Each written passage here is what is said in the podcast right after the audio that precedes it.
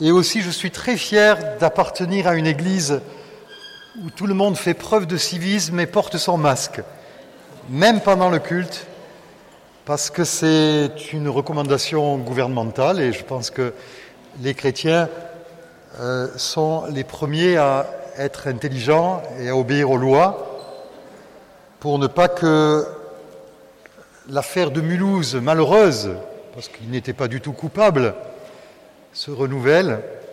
Il nous faut être exemplaires et mettre toutes les chances de notre côté. Même si nous avons des avis différents, la loi, c'est la loi et il faut y obéir. Oui, alors moi par contre j'ai une dérogation.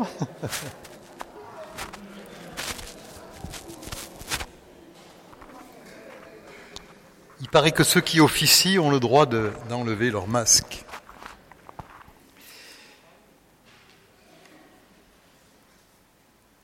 Je voudrais introduire mon message par euh, la lecture euh, d'un texte de l'épître de Paul aux Philippiens, au chapitre 1er et au verset 1er. Je me réjouis de voir tant de monde dans notre culte. On voit que les, tout revient euh, presque à la normale. Il va falloir encore, quelques mois. On bénit aussi les visiteurs au milieu de nous, ceux qui sont en vacances, ceux qui peut-être appartiennent à une autre église de la ville qui n'a pas encore recommencé euh, les cultes en présentiel. Soyez vraiment bénis. Soyez aussi bénis, vous qui nous regardez euh, en direct, là, sur la chaîne YouTube. Donc je ne sais pas, ah voilà, j'ai pas cet écran là qui est, normalement j'ai un écran ici, si quelqu'un peut me le rétablir pour que je vois ce qu'il y a dans mon dos. Philippiens chapitre 1er verset 1er, de la part de Paul et Timothée, serviteurs de Jésus-Christ, à tous les saints en Jésus-Christ qui sont à Philippe, aux responsables, et aux diacres. Que la grâce et la paix vous soient données de la part de Dieu notre Père et du Seigneur Jésus-Christ. Il n'échappe à personne que les quelques mots d'introduction de la plupart des épîtres sont à peu près tous les mêmes. Chez Paul, mais aussi chez Pierre, chez Jacques, chez Jude, ceux qui ont rédigé donc le Nouveau euh, Testament que nous lisons régulièrement pour nourrir notre piété. Quels sont ceux qui lisent régulièrement la Bible ici? Levez un peu la main. Bon, ça me rassure. Pour ceux qui n'ont pas levé la main, merci pour votre honnêteté. Je vous conseille chaque jour de mettre un temps à part et de lire un texte et surtout de le méditer parce que la lecture de la Bible n'est pas en soi un acte dévotionnel. Ce qui est dévotionnel, c'est la méditation et l'obéissance aux Écritures. Sinon, vous pourriez lire euh, le, Rouge et le Noir ou un autre, un autre ouvrage. Non, lire la Bible, c'est vouloir chercher la pensée de Dieu. Alors, pour attester euh, la vérité que je viens de dire par rapport à, l'introduction à la plupart des épîtres, je vais dans quelques instants vous présenter un tableau, mais pas de suite. Un tableau qui, est récapitulatif, excusez-moi, de toutes les introductions réalisées par les apôtres. En effet, à cette époque, il existe des usages, comme, comme aujourd'hui encore. Vous savez, quand, si vous avez fait des études, euh, par exemple, administratives, il y a des usages, là où placer la date, le nom de votre destinataire. Je vois que Lily hoche du bonnet. Et euh, voilà, il y a des normes, il y a des règles. Eh bien, à l'époque des apôtres, il y avait des codes épistolaires que les apôtres ont respecté.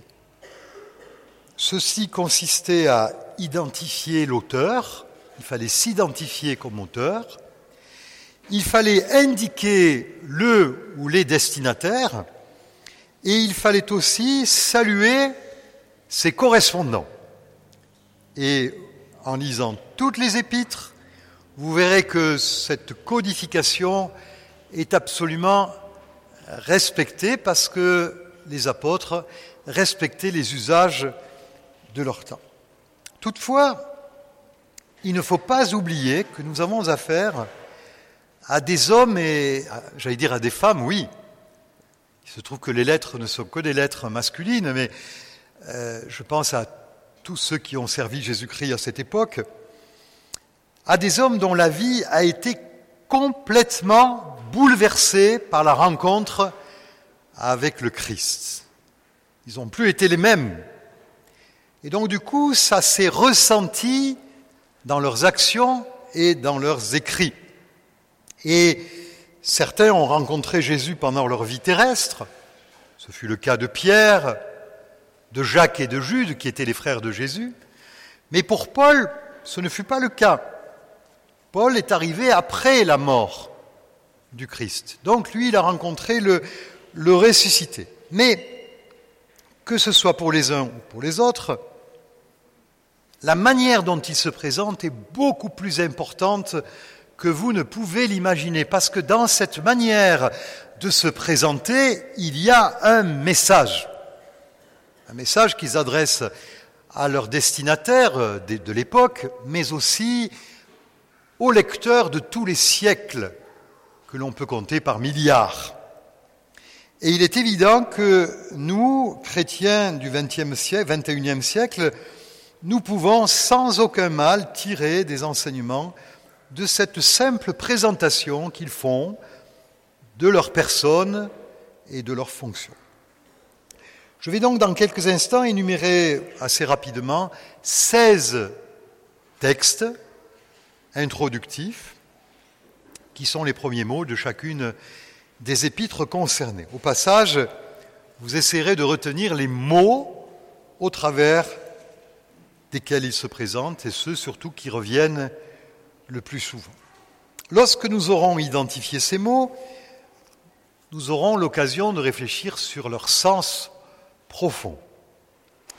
Il sera alors facile de comparer la manière dont ces apôtres envisageaient leur relation au Christ et la manière dont nous-mêmes nous envisageons notre relation avec le Seigneur Jésus.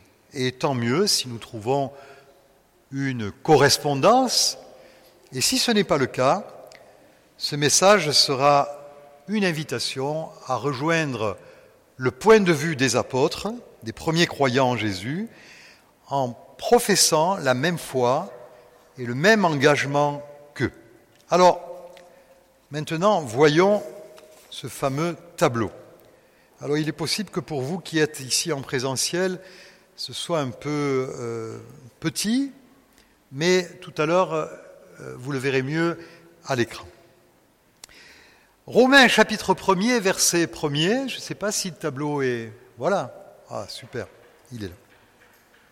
De la part de Dieu, serviteur de, de pardon, de la part de Paul, serviteur de Jésus-Christ, appelé à être apôtre, mis à part pour annoncer l'évangile de Dieu. 1 Corinthiens 1, de la part de Paul, appelé à être apôtre, apôtre de Jésus-Christ, par la volonté de Dieu.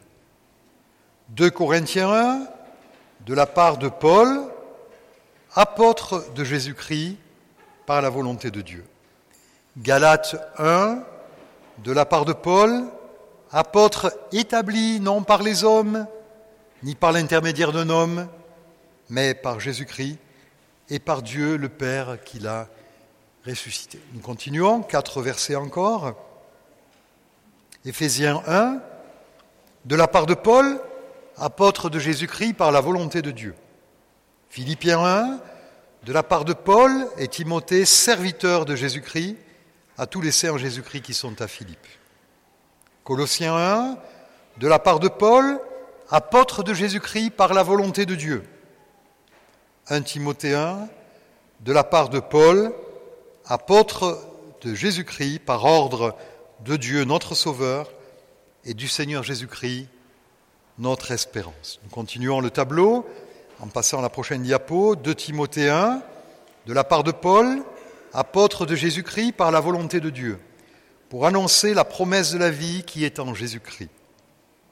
Tite 1, de la part de Paul, serviteur de Dieu et apôtre de Jésus-Christ. Philémon, de la part de Paul, prisonnier de Jésus-Christ.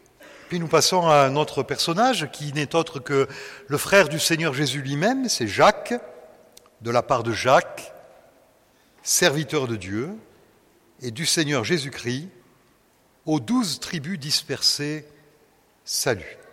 Et enfin, la dernière diapo concernant l'énumération de ces seize versets, 1 Pierre 1, de la part de Pierre, un autre apôtre, serviteur non, pardon, apôtre de Jésus-Christ à ceux qui sont étrangers et dispersés. Et puis dans sa deuxième épître, de la part de Simon-Pierre, serviteur et apôtre de Jésus-Christ. Puis un autre frère de Jésus, qui s'appelle Jude, de la part de Jude, serviteur de Jésus-Christ et frère de Jacques. Et enfin, un texte de l'apôtre Jean, dans le dernier livre de la Bible, l'Apocalypse, révélation de Jésus-Christ, Dieu la lui a donnée pour montrer à ses serviteurs ce qui doit arriver bientôt, et l'a fait connaître par son ange, en envoyant son ange, à son serviteur Jean. Je vous prie de m'excuser pour le euh, caractère euh, énumératif de tous ces versets, mais c'était important que je vous prouve que tous les apôtres se présentaient de la même manière.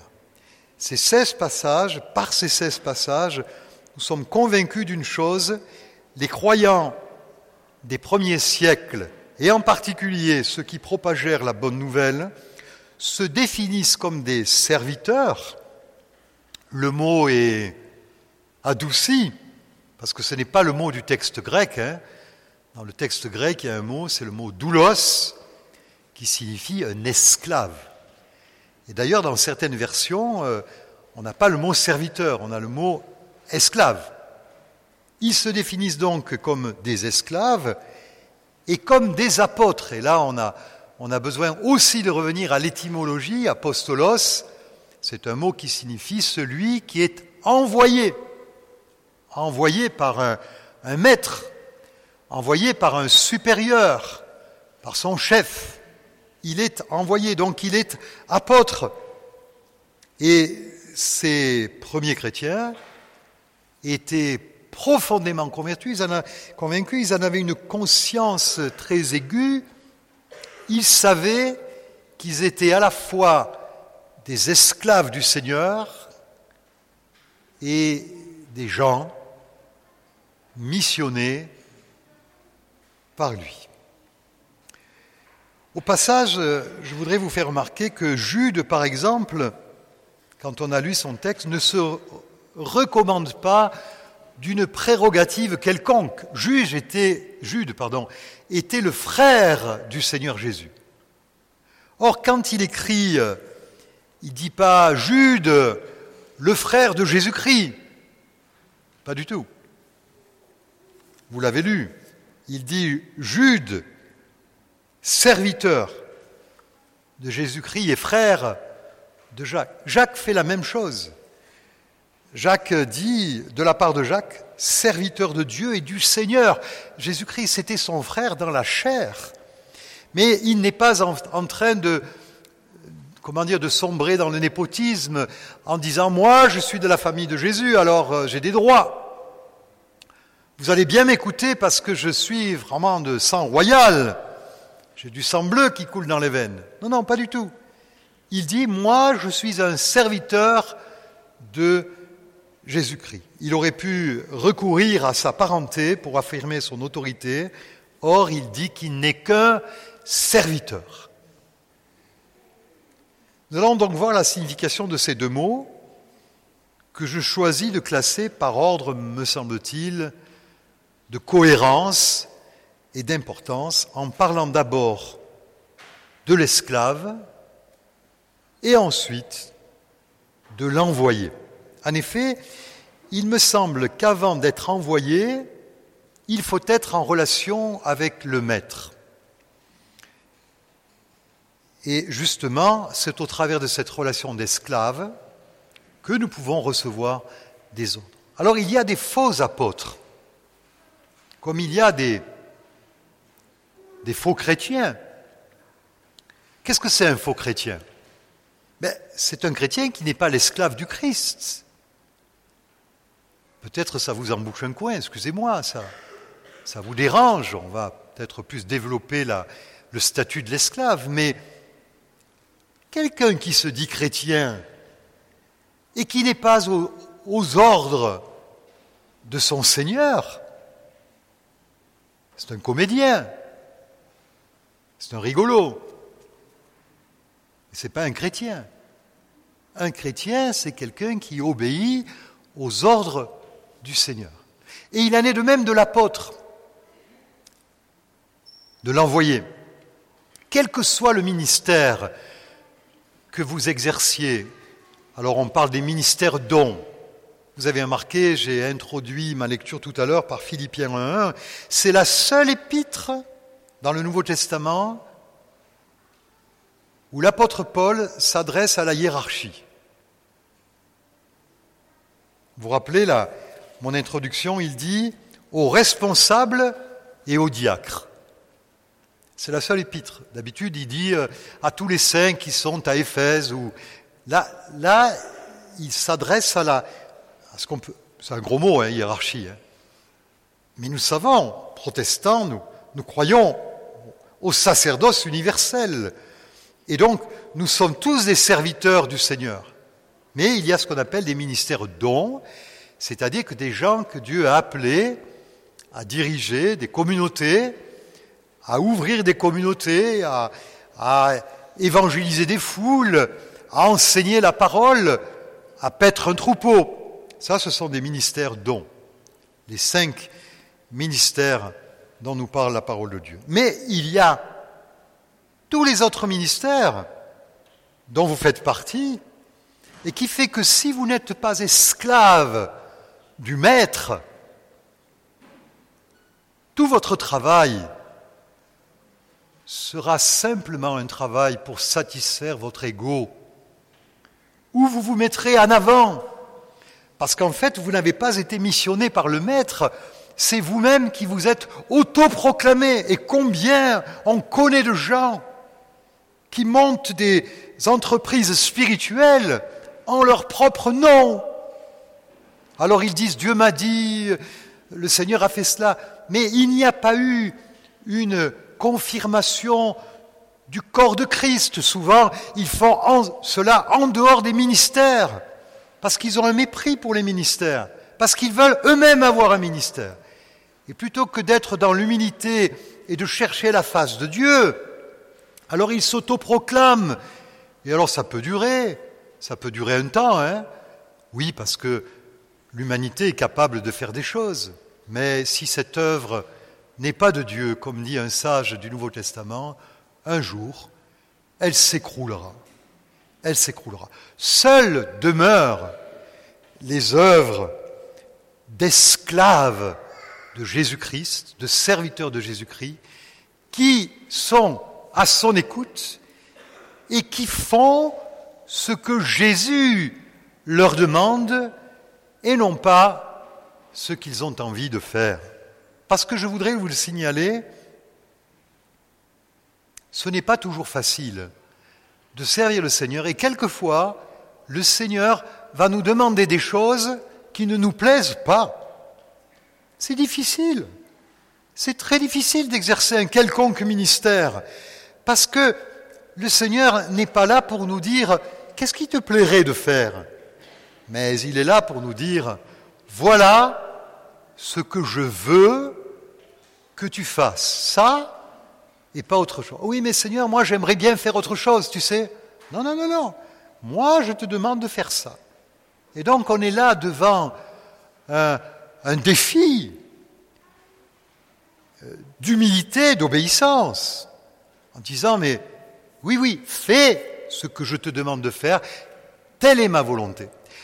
Vous le remarquerez, je n'ai pas le temps de m'arrêter sur chaque phrase, mais dans les 16 versets que je vous ai cités, et ça, saute aux yeux, combien de fois Paul et les autres disent, je suis soit apôtre, soit esclave, soit les deux, par la volonté de Dieu, non par l'intermédiaire d'un homme. Et donc ils rappellent, ils rappellent que ce qu'ils sont correspond à la volonté divine. Et ça, c'est vraiment important. C'est important de savoir qu'on est dans la volonté de Dieu. Parce qu'on a déjà assez d'ennuis quand on est dans la volonté de Dieu, que si tout à coup on découvre qu'on n'y est pas, alors là on se noie. Mais quand on sait qu'on l'est, alors, vaille que vaille, on continue. Et on dit, Seigneur, pourtant je t'ai obéi. Hein alors, alors si je t'ai obéi à un moment donné, je t'en prie, Seigneur, justifie-moi, fais quelque chose qui montre que je suis en communion avec toi et que je ne fais que obéir à tes ordres. Seigneur, je veux t'obéir, je veux faire ta volonté. L'esclave.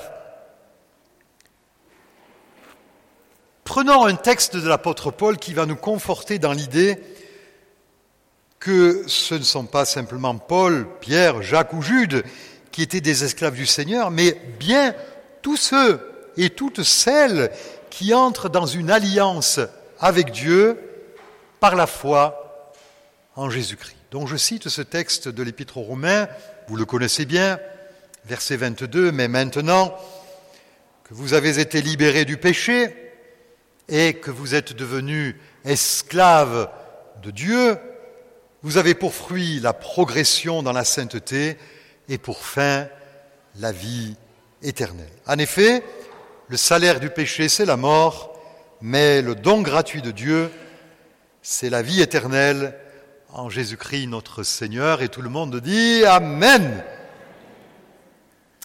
Il a fallu 1500 années pour que le livre que je tiens entre les mains soit complètement rédigé.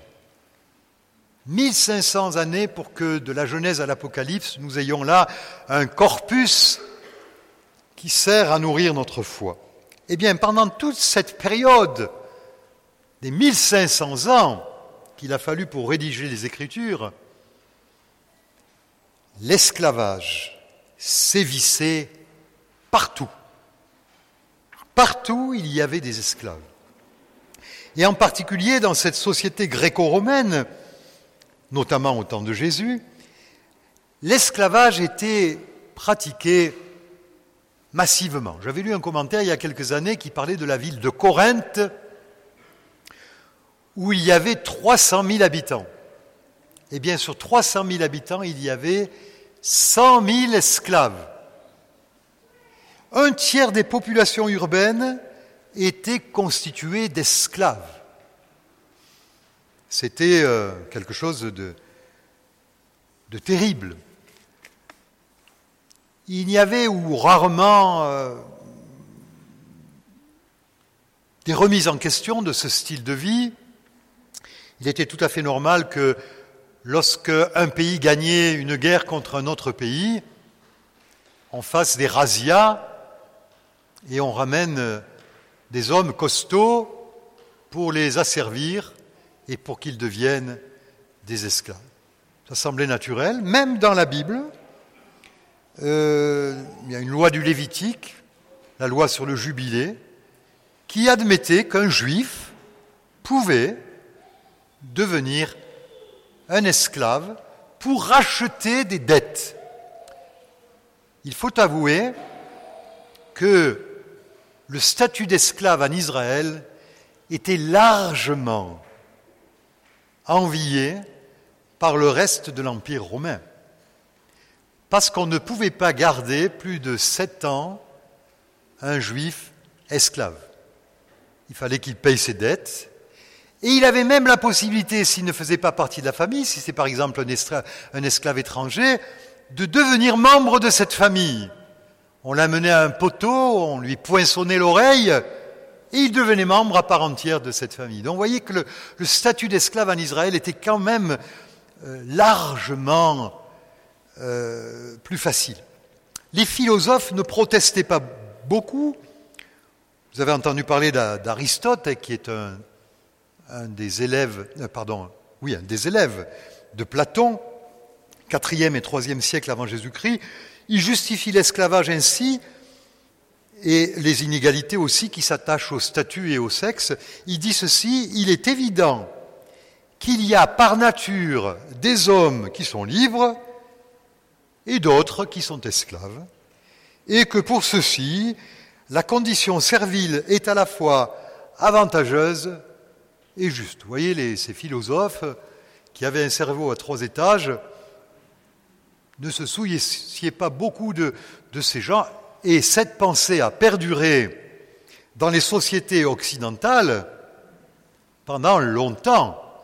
Il faudra attendre les débuts, le courant du, du 18e et, et, le début du 19e pour que un peu partout, notamment en France, en Grande-Bretagne, l'abolition de l'esclavage puisse euh, parvenir.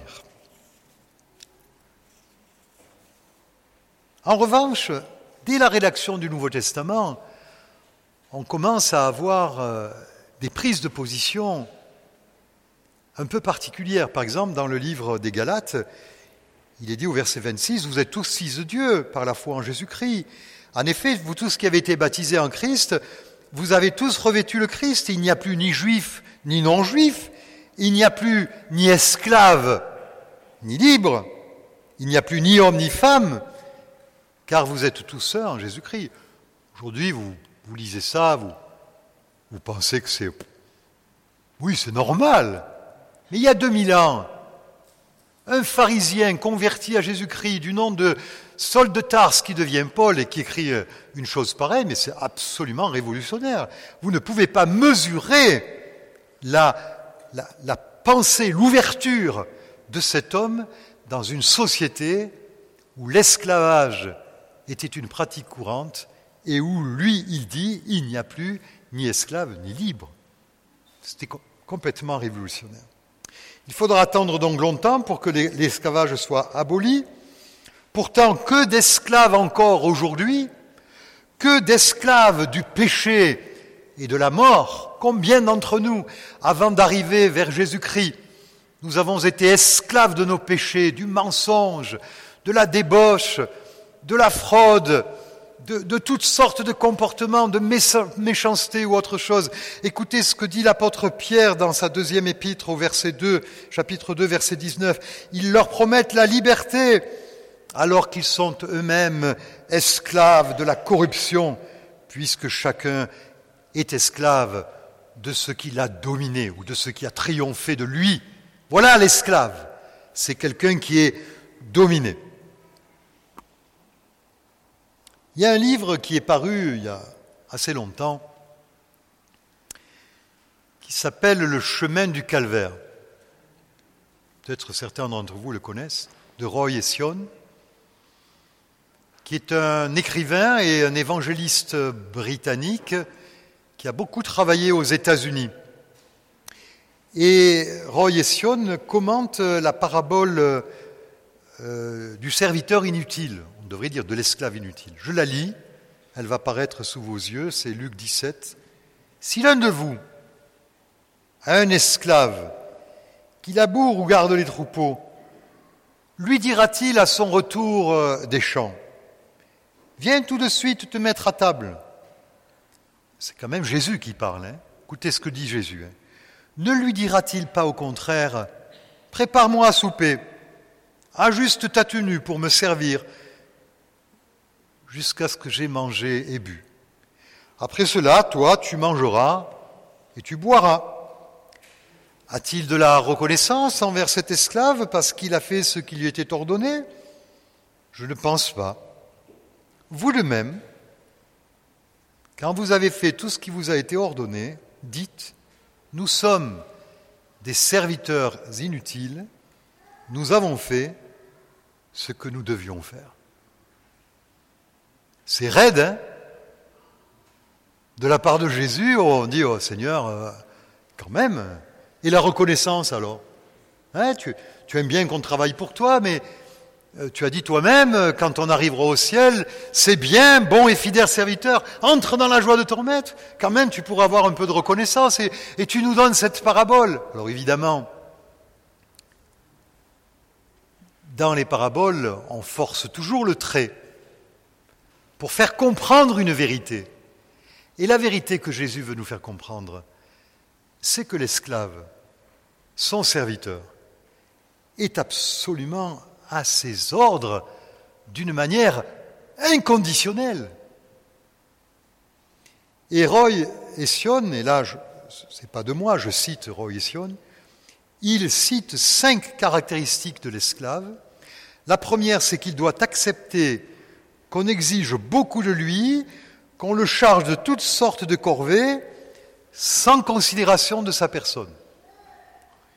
Vous savez qu'aujourd'hui, on est loin de ça. Hein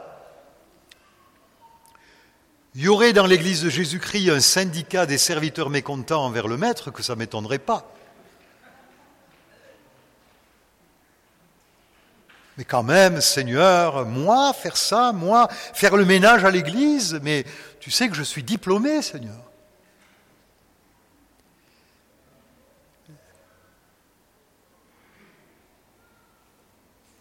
Deuxièmement, après avoir fait tout cela, il doit accepter de ne, recevoir aucun remerciement. Tu te rends compte?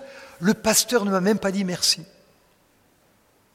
Tu te rends compte J'ai, j'ai travaillé, j'ai fait tout ce qu'il fallait faire, j'ai, donné une bonne parole, je ne sais pas.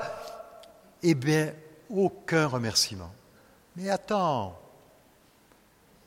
j'ai presque l'impression de prendre l'accent corse là. Attends. Les remerciements viendront dans le ciel, ça va venir. Tu fais pas les choses pour être remercié. Si tu fais ça, c'est parce que ton ego veut être mis en avant, tu veux exister. Et alors tu fais les choses pour dire Oh merci, oh merci, vous avez été formidable. Qu'est-ce que vous êtes formidable? Non. Non, non. Il doit s'attendre à ne recevoir aucun remerciement. Je suis en train de penser qu'on n'a pas vu que je me suis prosterné à la caméra. Bientôt, on aura une caméra là-bas qui, tournera. On a acheté cette caméra finalement et, soyez remerciés celles et ceux qui ont contribué à l'achat de, de ce magnifique appareil euh, qui va nous permettre d'avoir des diffusions encore plus efficaces. Troisièmement, après avoir servi les autres, il ne doit juger personne. Parce qu'en fait, ce n'est pas les autres que nous servons. Nous servons le Seigneur en servant les autres. Donc on ne doit pas les juger comme étant des égoïstes, ceci, cela. Non, non, non, pas du tout. Quatrièmement, le vrai serviteur devrait confesser qu'il est en définitive qu'un serviteur inutile, que Dieu et les hommes peuvent très bien se passer de ses services.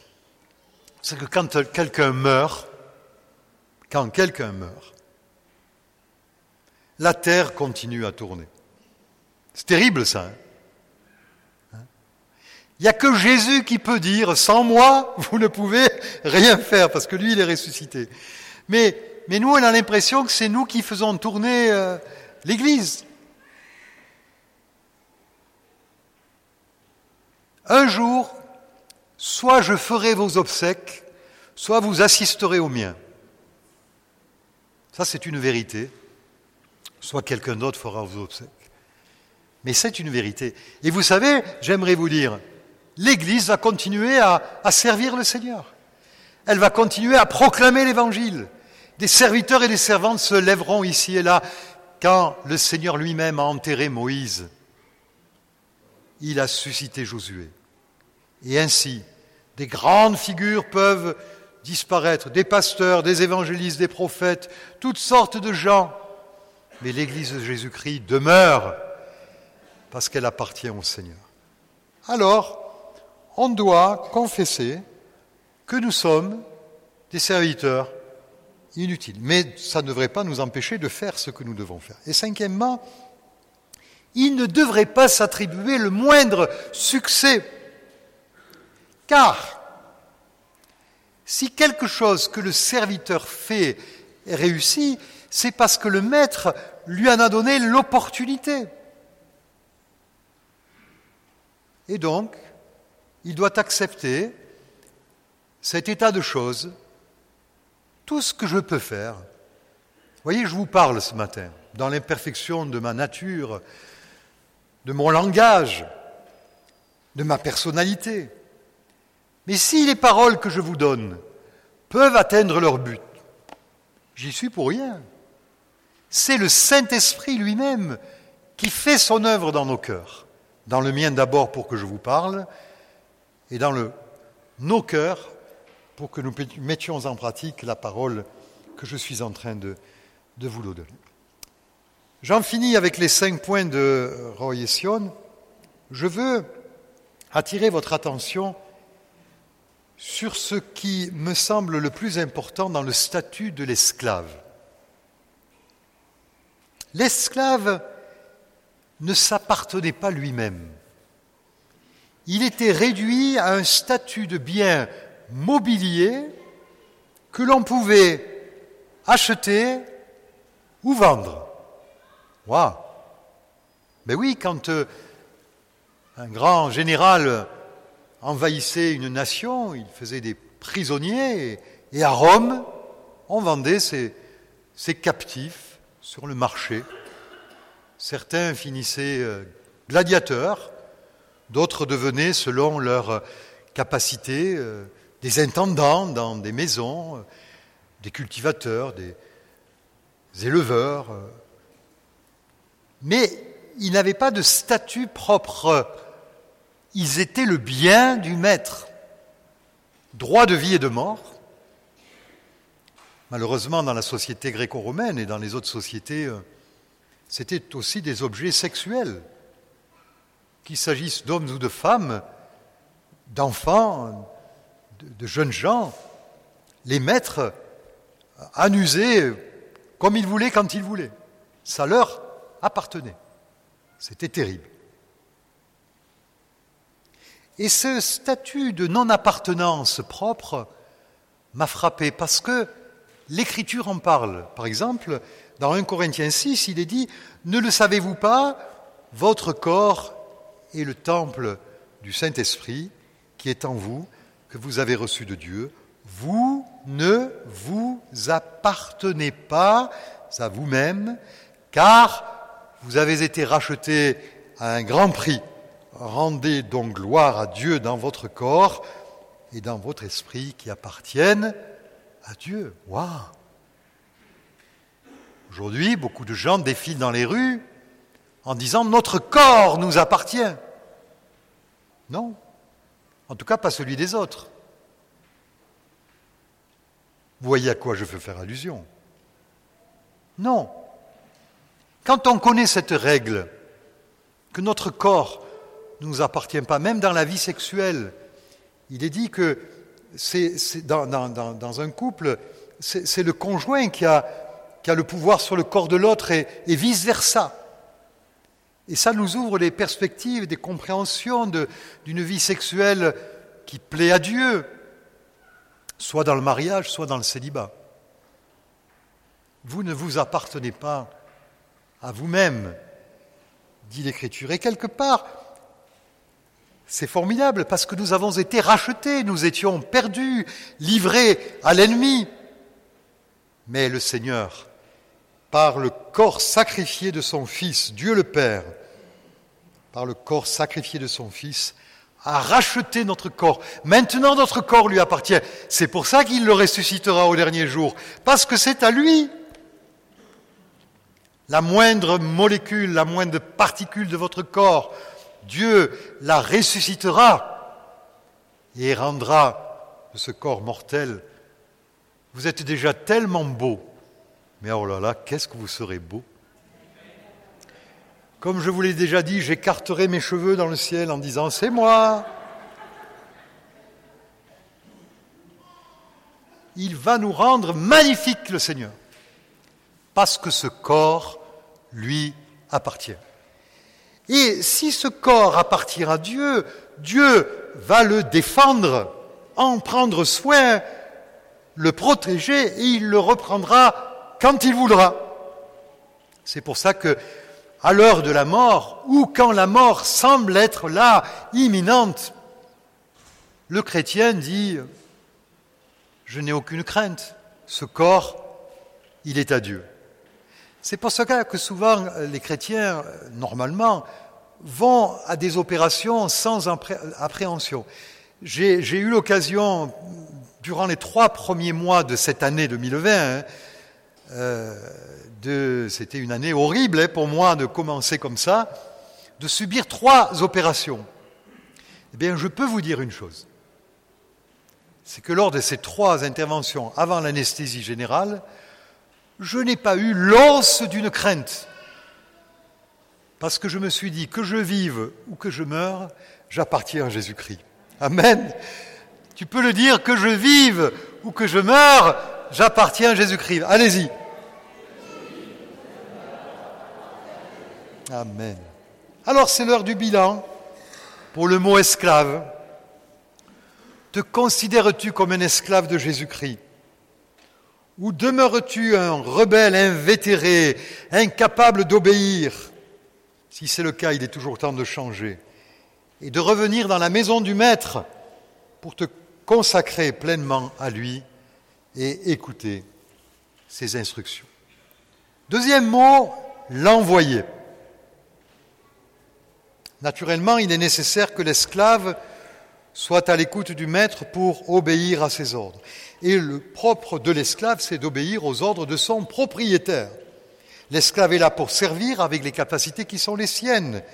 Et nous pourrions malheureusement être conscients de notre appartenance à Dieu sans toutefois nous maintenir dans une attitude d'obéissance.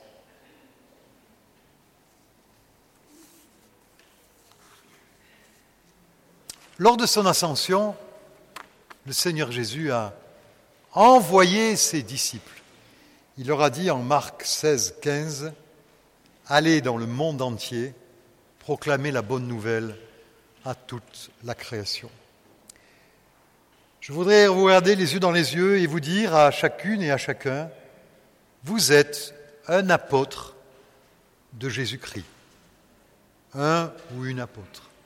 Vous voulez le dire à votre voisin, votre voisine, tu es un apôtre de Jésus-Christ. Allez-y. Et là, en famille, euh, vous qui regardez cette vidéo, dites-le à ceux qui sont à vos côtés. Ça semble incroyable, parce que le mot apôtre, quand il est employé pour les douze apôtres, on le met avec une majuscule, parce que ce sont Pierre, Jacques, Jean, Matthieu. Mais quand on pense que c'est un envoyé, c'est un mot qui convient à tout le monde. Dans notre relation quotidienne avec Dieu, nous sommes dans la même situation que lorsqu'Ésaïe a reçu la vision du Seigneur dans le temple. Le Seigneur lui, disait, Qui enverrai-je Qui enverrai-je et Ésaïe témoigne, j'ai entendu le Seigneur dire, qui vais-je envoyer? Qui va marcher pour nous? Et Ésaïe a répondu, me voici, envoie-moi. Vous voulez avec moi lever la main et dire, me voici, envoie-moi. C'est pas très fort ça. Me voici, envoie-moi. Allez-y qu'on vous entende là. Vous savez que c'est une véritable bénédiction d'être envoyé par le Seigneur Jésus pour le servir dans le monde, parce que lorsqu'il s'adresse aux Romains, l'apôtre Paul est très conscient de ce privilège. Je pense que le groupe de louanges peut, peut monter. Écoutez ce qu'il dit aux Romains. Romains 5, 5. Non, je me trompe. Je suis trompé, ça, ça doit être peut-être un 5. Un 5. Je me suis trompé dans la référence. C'est par lui que nous avons reçu la grâce d'exercer le ministère d'apôtre pour conduire en son nom des hommes de toute nation à l'obéissance de la foi. Il y a une version qui dit c'est par lui que nous avons reçu la grâce de l'apostolat, du fait d'être envoyé. La grâce de l'apostolat est un grand cadeau que le Seigneur t'a fait, que le Seigneur nous a fait. Imaginez-vous, le Seigneur vous a fait la grâce d'être envoyé après avoir pris conscience que vous êtes devenu, que je suis devenu un esclave de Christ. Je peux maintenant entendre ses ordres, recevoir ses instructions et y aller. Pourquoi c'est une grâce? Parce que celui qui est envoyé est aussi équipé. 1 Corinthiens 9, dit ceci Qui donc sert dans une armée à ses propres frais. Qui plante une vigne et n'en mange pas le fruit? Qui prend soin d'un troupeau et ne se nourrit pas du lait du troupeau? Si nous acceptons les missions que le Seigneur nous confie, le même Seigneur fera suivre l'intendance. Waouh! C'est-à-dire que, comme dit Paul, j'ai tout reçu, je suis dans l'abondance, j'ai été comblé en recevant d'Épaphrodite ce que vous m'avez envoyé comme un parfum de bonne odeur, un sacrifice que Dieu accepte et qui lui est agréable. Et il dit au verset 19, on le dit ensemble, peut-être en se levant, on se lève et on dit le verset 19, et mon Dieu pourvoira à tous vos besoins, conformément à sa richesse, avec gloire en Jésus-Christ. Restons debout, restons debout. Parce que le trésor le plus inestimable de cette intendance qui accompagne le missionnaire de Jésus-Christ, c'est la présence particulière du Seigneur à tes côtés, le serviteur, l'envoyé n'est jamais seul, Jésus l'a promis, moi, dit-il, je suis tous les jours avec vous jusqu'à la fin du monde. Soyez abondamment bénis, bande d'esclaves et d'envoyés. Amen.